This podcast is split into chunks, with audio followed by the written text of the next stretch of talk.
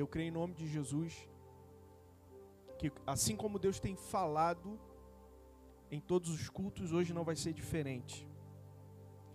Nós estamos ministrando sobre uma série de mensagens a respeito de como a nossa vida ela precisa tocar em outras pessoas. Elas precisam impactar outras pessoas. As pessoas elas precisam olhar para nós e ver algo diferente em nós. As pessoas precisam olhar para mim, para você e entender que em nós não existe um cabelo da hora. Que nós não estamos usando uma roupa do momento, por isso que nós somos diferentes. Porque nós estamos usando uma roupa de grife, ou porque nós estamos aí conforme as modas que o mundo tem ditado, não. As pessoas precisam olhar para nós, o que elas precisam ver em nós é Cristo Jesus. Independente da roupa que você esteja usando, independente do corte de cabelo, do penteado, independente dos adereços que você esteja usando, as pessoas precisam olhar para você e Cristo é quem precisa sobressair na sua vida. Vira para o seu irmão, vira para sua irmã e diga assim para ele, para ela: é Cristo quem precisa sobressair na sua vida. Pastor, alguma coisa contra o meu cor de cabelo? Não, nada. Alguma coisa contra o meu penteado? Não. Você entendeu o que eu quis dizer, amém? Estou preocupado com isso. Você pode usar o que você quiser, desde que Cristo venha sobressair na sua vida. E é sobre isso que nós estamos ministrando. Paulo, em Atos capítulo 13, ele começa então a pregar em Antioquia. E nessa pregação ele usa um grande homem de Deus como exemplo, Davi, como sendo um homem que serviu a sua própria geração, ou seja, Davi ele foi um homem que tocou corações. Davi foi um homem que as pessoas ao olharem para ele conseguiram enxergar o Senhor na sua vida, ao ponto dele ser reconhecido um homem segundo o coração de Deus. Davi errou sim ou não? Mas um coração quebrantado e contrito o Senhor não rejeita.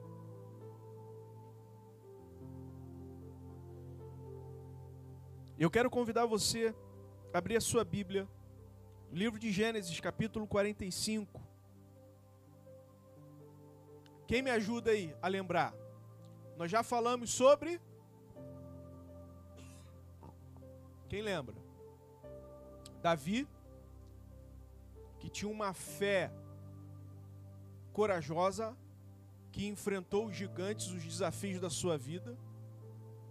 Quem está passando por luta aqui?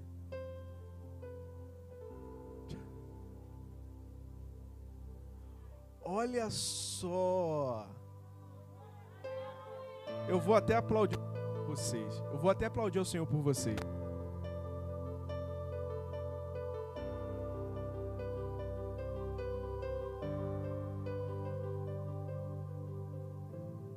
Eu ainda ia chegar em Filipe, que nós aprendemos na quarta-feira que nós não temos problemas, nós temos oportunidades. E aí na quarta-feira eu perguntei quem tinha um problema, todo mundo levantou a mão, mas nós aprendemos que os problemas na nossa vida, querido, no mundo, para quem não conhece a Cristo, para quem está em busca de religião, para quem está em busca de religiosidade, problema é problema. Mas para nós que temos Cristo, problemas são oportunidades. Se você não pôde estar aqui na quarta-feira e não pôde acompanhar meu conselho, pare um pouquinho essa semana e assista a pregação de quarta-feira, que Deus vai falar muito ao seu coração. Nós aprendemos sobre quem mais? Moisés. Moisés era um homem que tinha intimidade com Deus. Nós aprendemos mais sobre quem? Filipe. Filipe, ele era um homem que não perdia as oportunidades. Deus lhe deu então oportunidade. Filipe estava numa terra nos samaritanos pregando e o povo se convertendo, o povo se rendendo ao Senhor, porque havia uma sede dos samaritanos quanto ao Messias, e Filipe começou a anunciar o Messias que os samaritanos tanto esperavam. Lembrando que os samaritanos eram um povo rejeitado pelo judeu, porque era uma raça, eles entendiam que eram judeus misturados com outros povos. No entanto, que um judeu não poderia tocar num samaritano, nem mesmo conversava com um samaritano com medo de se contaminar e se tornar uma pessoa impura. E Filipe começou a ministrar esse povo. Então o Espírito Santo vai dar a direção a Filipe: Filipe, você vai para o deserto, você vai sair desse lugar próspero, você vai sair desse lugar onde o meu nome está sendo engrandecido, e você vai para o deserto. É problema, meu irmão.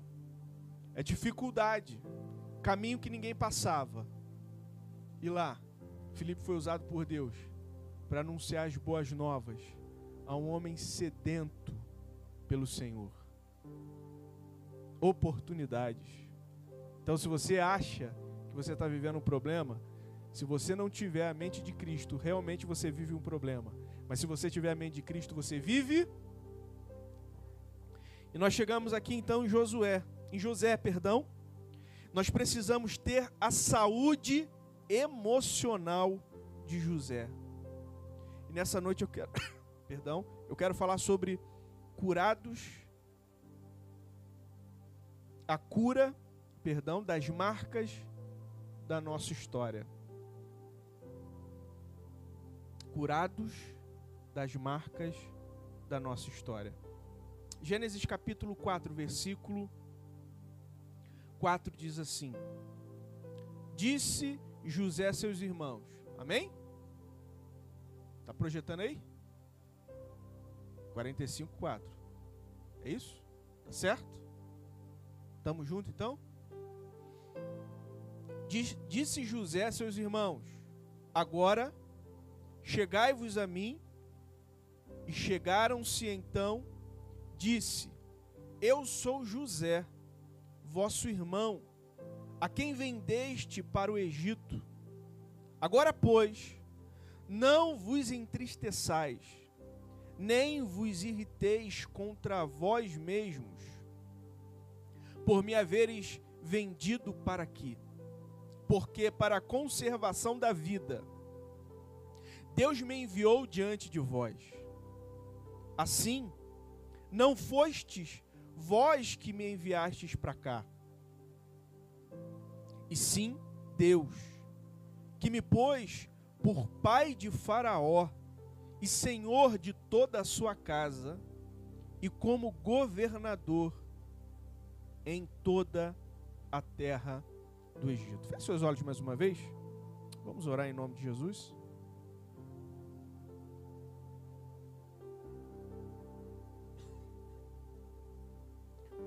Pai, eu quero agradecer, porque o Senhor está nesse lugar. O teu Espírito está se movendo em nós. Tudo que nós fizemos aqui, até mesmo antes do início desse culto, toda a preparação foi para glorificar o teu santo nome. E nós temos visto o teu nome sendo glorificado nesse lugar. Nós temos visto corações te adorando, te exaltando, declarando que tu és Deus e que não há outro além do Senhor. E agora, Senhor, ao ler a tua palavra, nós rogamos a ti que o Senhor venha falar conosco, que o Senhor venha nos dar a tua direção, que o Senhor venha falar aos nossos corações. Lança por terra, Pai, tudo aquilo que tenta impedir a compreensão da tua palavra quebra cadeias, liberta vidas, salva nessa noite, Pai. Em nome de Jesus, coloco-me mais uma vez diante do Senhor, pedindo que o Senhor use a minha vida e que eu não fale por mim, mas pelo teu Santo Espírito. Em nome de Cristo Jesus nós oramos. Amém? Amém e amém. Amados, é impossível eu querer marcar uma geração, eu querer marcar vidas sem que hajam marcas de Cristo em mim. Sem que hajam marcas de Cristo na minha família, sem que hajam marcas de Cristo nas minhas emoções. Eu não posso ter legalidade para marcar uma geração, para marcar vidas, se eu sou uma pessoa que não sei, ou melhor, que só acontecem coisas boas.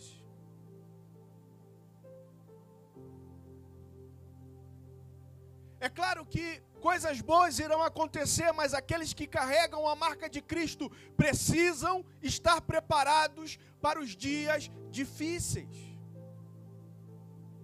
Diante de todo o sofrimento que Paulo passou, Paulo ele vai declarar: olha, eu carrego no meu corpo as marcas de Cristo. E quando eu olho para isso, eu digo que, amado, nós precisamos muito da misericórdia de Deus. Quem daqui foi colocado em praça pública e chicoteado, apedrejado, esbofeteado por confessar Cristo Jesus como Senhor e Salvador? Levanta a mão. Tem alguém aqui que já passou por isso? Não? Paulo passou. E ele dizia: Eu carrego no meu corpo as marcas de Cristo. Quem aqui já foi preso por pregar o Evangelho? Alguém? Levante a mão, por favor. Não há? Pois bem. Quando eu paro para pensar sobre isso, eu começo a, a, a entender o quão miserável eu sou. Porque basta eu atrasar uma conta, o que que acontece?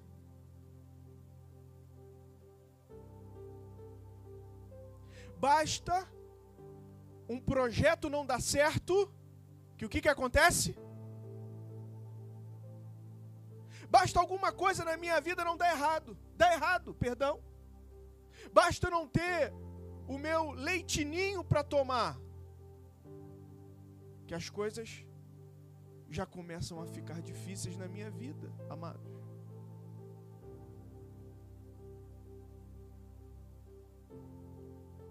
Vamos olhar, voltar os nossos olhos para a Bíblia e ver o quanto esses homens que marcaram a sua geração sofreram e eles permaneceram firmes. José ele foi rejeitado pela sua família. Os seus irmãos o venderam. Ele não teve mais a companhia dos seus irmãos, por mais difícil que fosse. Ele não teve mais o abraço do seu pai. Ele não teve mais o carinho da sua mãe. Ele foi lançado como um prisioneiro, um escravo e eu posso dizer e usar essa expressão: ele sim comeu o pão que o diabo amassou. Mas José entendia tudo o que Deus faz é perfeito. Eu vou repetir. Tudo o que Deus faz é. Você pode dizer isso comigo? Tudo o que Deus faz é perfeito.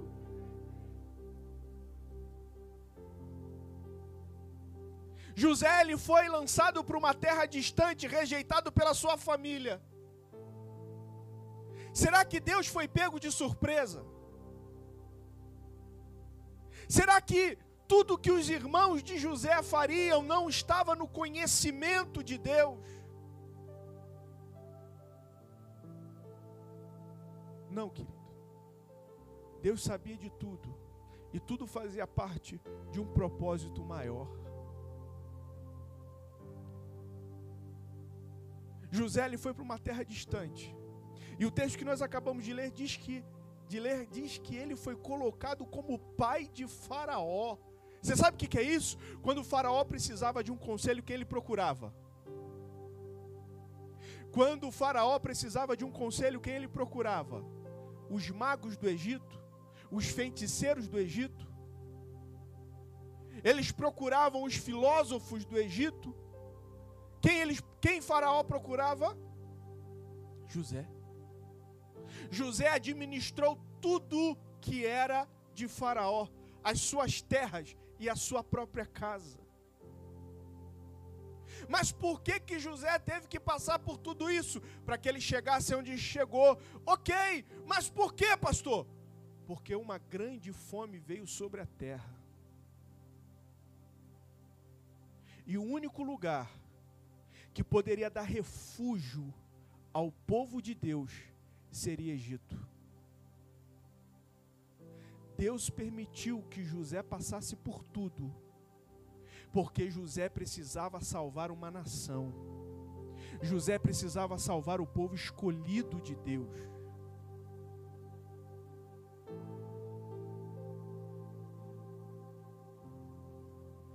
José entendeu o plano de Deus. José entendeu. Naquele momento, quando ele estava na prisão, quando ele estava trabalhando como escravo, às vezes até mesmo quando ele foi lançado no poço pelos seus irmãos. Quanta coisa devia passar na cabeça de José. Mas José, ele tinha uma certeza. E a certeza era o Deus que ele servia era o Deus que ele cria. E ele sabia que esse Deus nunca iria desampará-lo, que esse Deus nunca iria abandoná-lo. Por mais difíceis que os momentos se tornassem, José sabia que a sua vida estava nas mãos de Deus, e Deus sempre o colocaria como cabeça aonde ele estivesse. Amados, quando eu paro para olhar esse texto, eu percebo claramente a diferença que faz um homem de Deus, uma mulher de Deus, ter saúde emocional. E o que, que isso vai gerar na minha vida, pastor? Amados, se nós permitirmos que Deus venha curar as marcas da nossa história, quanta coisa você viveu no passado que te marcam até hoje, que te machucam, que te ferem. Hoje você não consegue viver aquilo que Deus tem para você, porque você ainda vive as marcas do passado. Você vive sobre o jugo que aconteceu há 10 anos, 15, 20, 30 anos atrás, e você não consegue esquecer, você não consegue apagar essa marca. Isso é um peso na tua vida que não faz com que você avance. Quando que você dá um passo para frente, vem aquela lembrança, vem aquele peso, vem aquela dor e você dá dois passos para trás. E ao invés de você avançar ou ficar estagnado no mesmo lugar, muitos estão retrocedendo na sua caminhada, na sua vida. E eu quero dizer para você que tudo que aconteceu com você no passado, querido, trouxe a oportunidade para que você estivesse aqui ouvindo essa palavra, para que você entendesse que por mais difícil que tenha acontecido, na sua vida no passado, Deus teve um propósito em todas elas.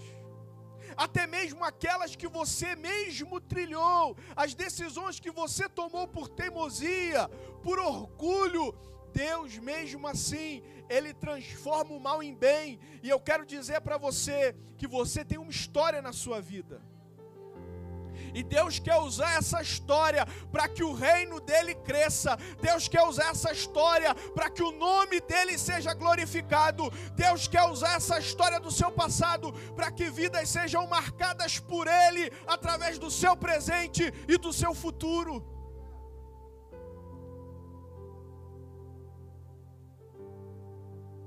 E eu consigo enxergar isso em José.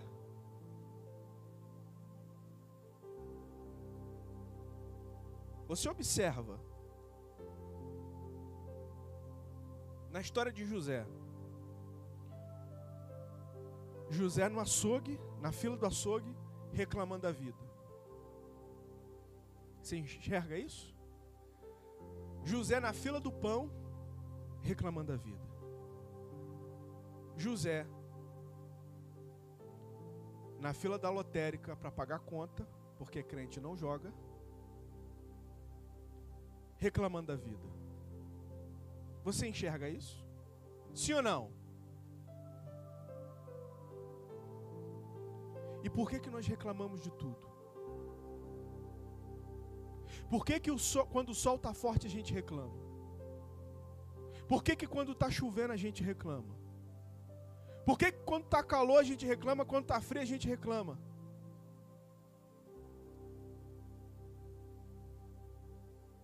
Por que que pra gente nada tá bom? Deus ele vai nos ensinar o início, o primeiro passo para prosperar. E aí quando eu falo em prosperidade, eu não falo apenas em prosperidade financeira, amém? Mas o primeiro passo para você prosperar é aprender a estar contente com tudo que você tem. Quando eu falo em estar contente com tudo que você tem, eu não estou dizendo que você não pode avançar, que você tem que se satisfazer aonde você chegou, não. É você estar bem consigo mesmo com o que você tem. Porque se você aprender a glorificar e honrar o Senhor no pouco, Deus vai te colocar ser fiel no pouco, pois sobre o muito te colocarei. Se você está vivendo dias de oportunidades, porque nós não vivemos dias de, de, difíceis. Se você está vivendo dias de oportunidade e você ainda não está glorificando a Deus, querido, eu posso dizer para você que você vai viver no tempo da oportunidade. Você nunca vai entrar no tempo da realização. Vira para o teu irmão e diga assim para ele: saia do tempo da oportunidade e entre no tempo da realização. O que, é oportunidade? Felipe está precisando de um emprego, exemplo. Felipe está precisando de um emprego. E eu tenho um emprego, eu chego para o Felipe, rapaz, Felipe, eu tenho um emprego, mas não consigo achar ninguém para preencher essa vaga. E o Felipe só fica na oportunidade. Ele não fala, ô pastor, estou precisando de um emprego. Essa vaga é minha. Olha, Felipe, então você tem que fazer isso, você tem que fazer esse exame, você tem que estar tal hora em tal lugar.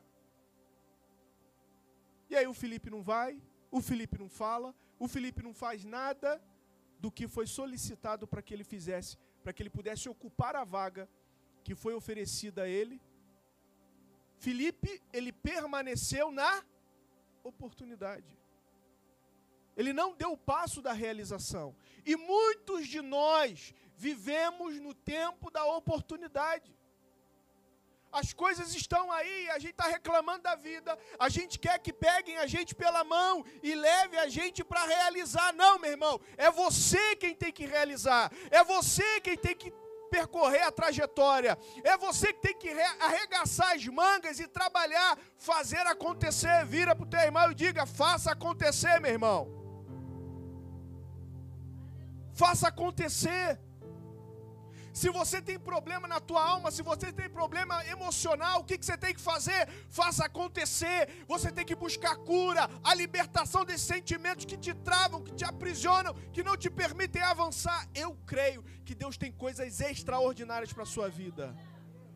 Eu creio que muita coisa ainda não aconteceu na minha vida, porque eu ainda estou na fase da oportunidade. Mas essa é a noite em que Deus vai nos libertar. Essa é a noite em que nós vamos sair da oportunidade e vamos entrar na era da realização. Aleluia. Travou o Windows.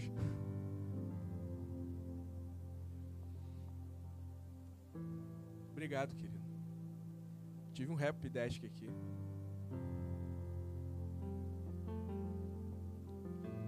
É tempo de avançar.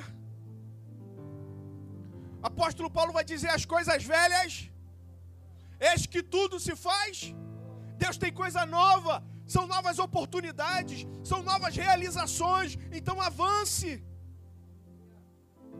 Para para pensar. Existem pessoas que vivem o mesmo ciclo.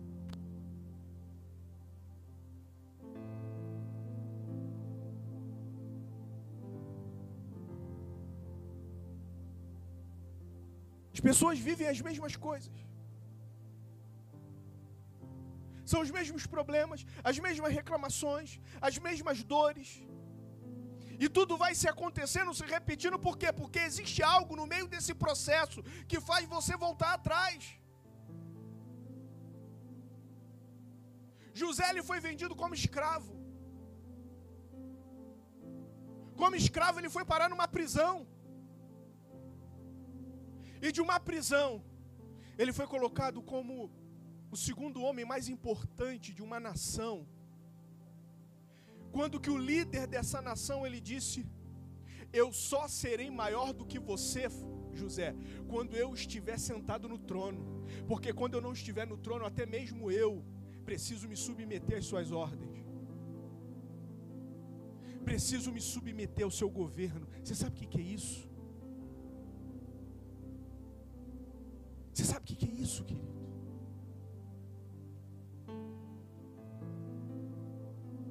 Às vezes, aquelas marcas que você enfrentou no passado foi para poder curar vidas no teu futuro. E você não consegue perceber isso, você deita na tua cama e você chora porque você sofreu no seu passado porque fizeram maldade com você no seu passado, mas você não conseguiu enxergar a quantidade de pessoas que já foram curadas através da sua vida. E querido, não importa o que eu tenha vivido, o que importa é que Deus use a minha vida para que vidas sejam restauradas, vidas sejam curadas, vidas sejam libertas. O nosso Jesus morreu numa cruz para nos dar vida.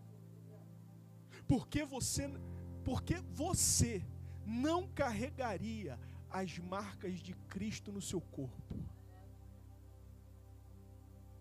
Se o nosso Cristo, ele carregou uma cruz e ele foi morto por causa dos nossos pecados, será realmente que todo o sofrimento que nós passamos é o suficiente para não vivermos a vida que Deus tem para nós? o chamado que Deus tem para nós.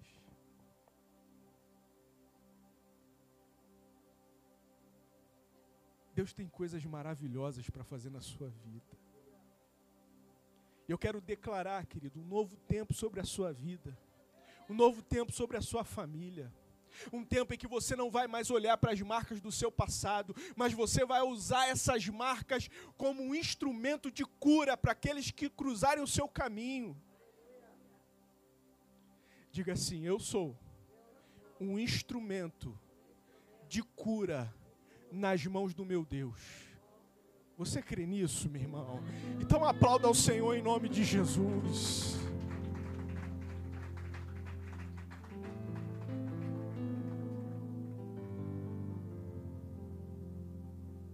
Tenho sentido isso. tenho falado isso, Deus não nos trouxe aqui, e cada dia que passa, isso fica mais claro no meu coração. Deus não nos trouxe aqui à toa. E aí você, eu paro para lembrar quando Deus chega para Jeremias e diz assim: Olha, Jeremias, você vai lá na casa do oleiro, E você vai ver como é que o oleiro trabalha. E ele começa a olhar o oleiro e ele está ali trabalhando naquele vaso de barro e de repente tudo dá errado. Ele vai lá, destrói aquele, aquele barro, aquele vaso e começa a refazer tudo de novo. Algum propósito Deus tem. Deus ele teve que desfazer porque alguma coisa no vaso não estava legal. A forma do vaso não estava da forma que o oleiro queria. O que, que ele teve que fazer? Vem cá, vaso. Deixa eu amassar você de novo. Deixa eu prensar você de novo. Deixa eu botar um pouco mais de água. Deixa eu bater um pouco você. Você está precisando de um pouco de pancada. Deixa eu bater um pouco em você. Agora eu vou começar a formar você de novo. Mas só que agora eu já sei quais são as falhas. Eu já sei aonde deu errado no processo, mas dessa vez não vai dar errado não. Dessa vez esse vaso vai ser totalmente feito, reconstruído. E é um vaso de, de honra e não um vaso de desonra. Deus nos trouxe esse lugar, querido, porque Ele está nos moldando. Deus está moldando a tua vida, querido. Deus te trouxe aqui, sabe por quê? Escuta o que eu vou lhe dizer. Não era para você estar aqui.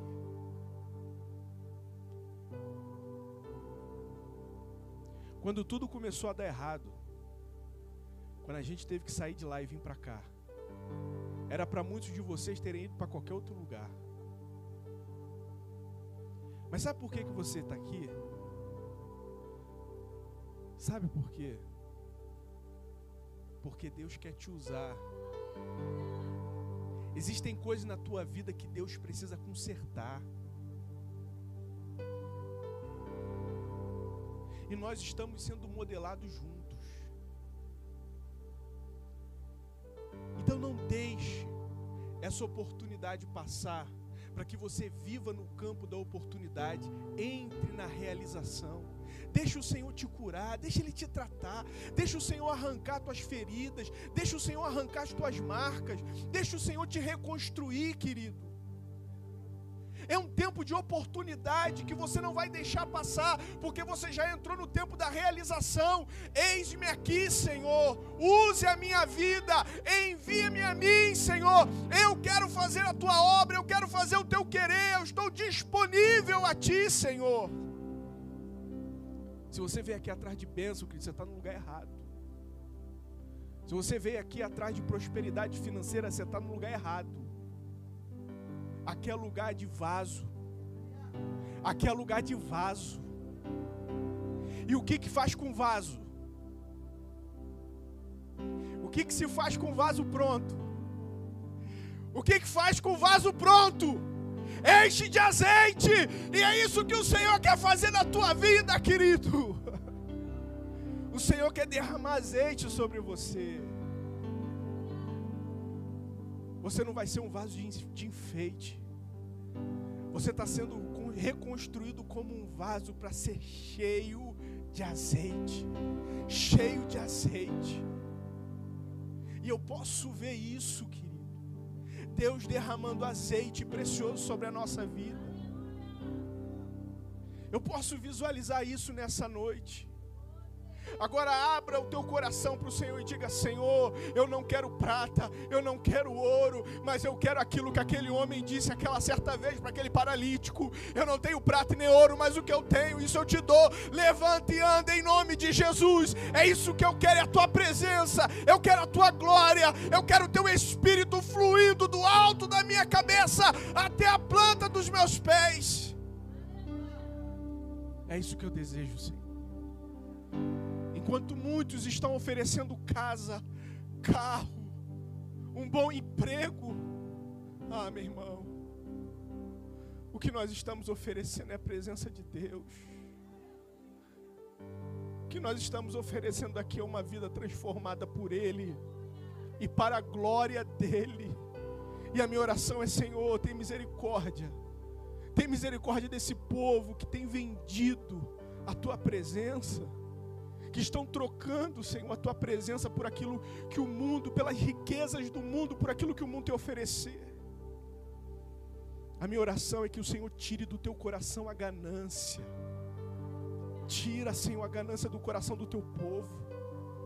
E coloca o um único desejo em nós: é te amar. Te amar, te amar, te amar. Porque eu sei que tudo que eu preciso o Senhor vai acrescentar na minha vida. Está precisando de alguma coisa, Deus vai acrescentar.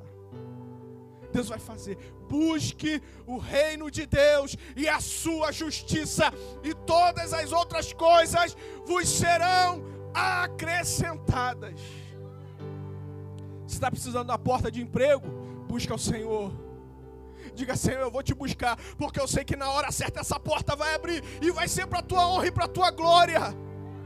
Você está precisando vender no teu negócio? Comece a buscar o Senhor, comece a glorificar o Senhor e dizer: Senhor, eu não estou vendendo agora, mas eu sei que todas as coisas contribuem para o bem daqueles que amam a Deus, que foram chamados segundo o teu propósito.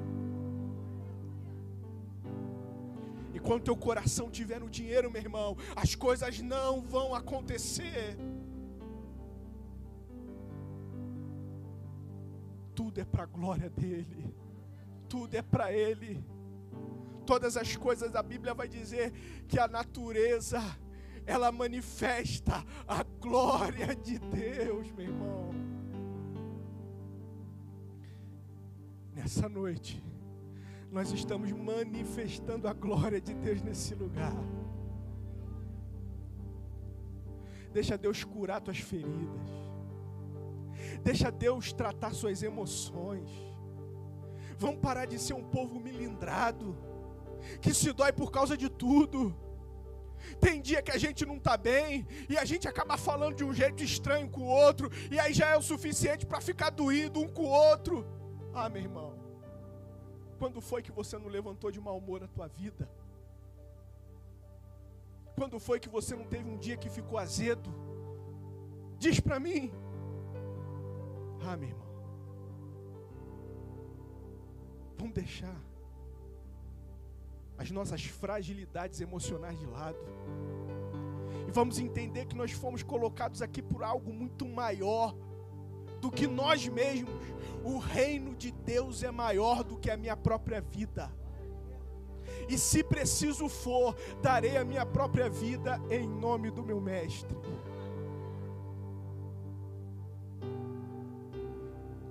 Ele, para Ele,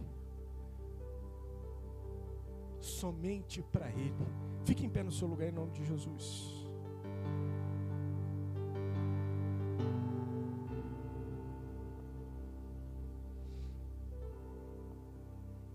Feche seus olhos. Se você puder, coloque a mão no seu coração.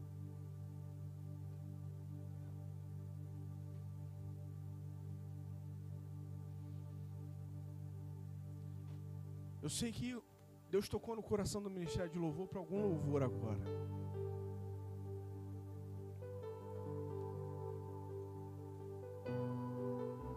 Eu queria que você fechasse seus olhos. Se você conseguisse, permanecesse com seus olhos fechados e adorasse ao Senhor. Adore a Ele. Ah, pastor, mas eu não sei a letra da música. Feche teu olho, querido, e adora ao Senhor.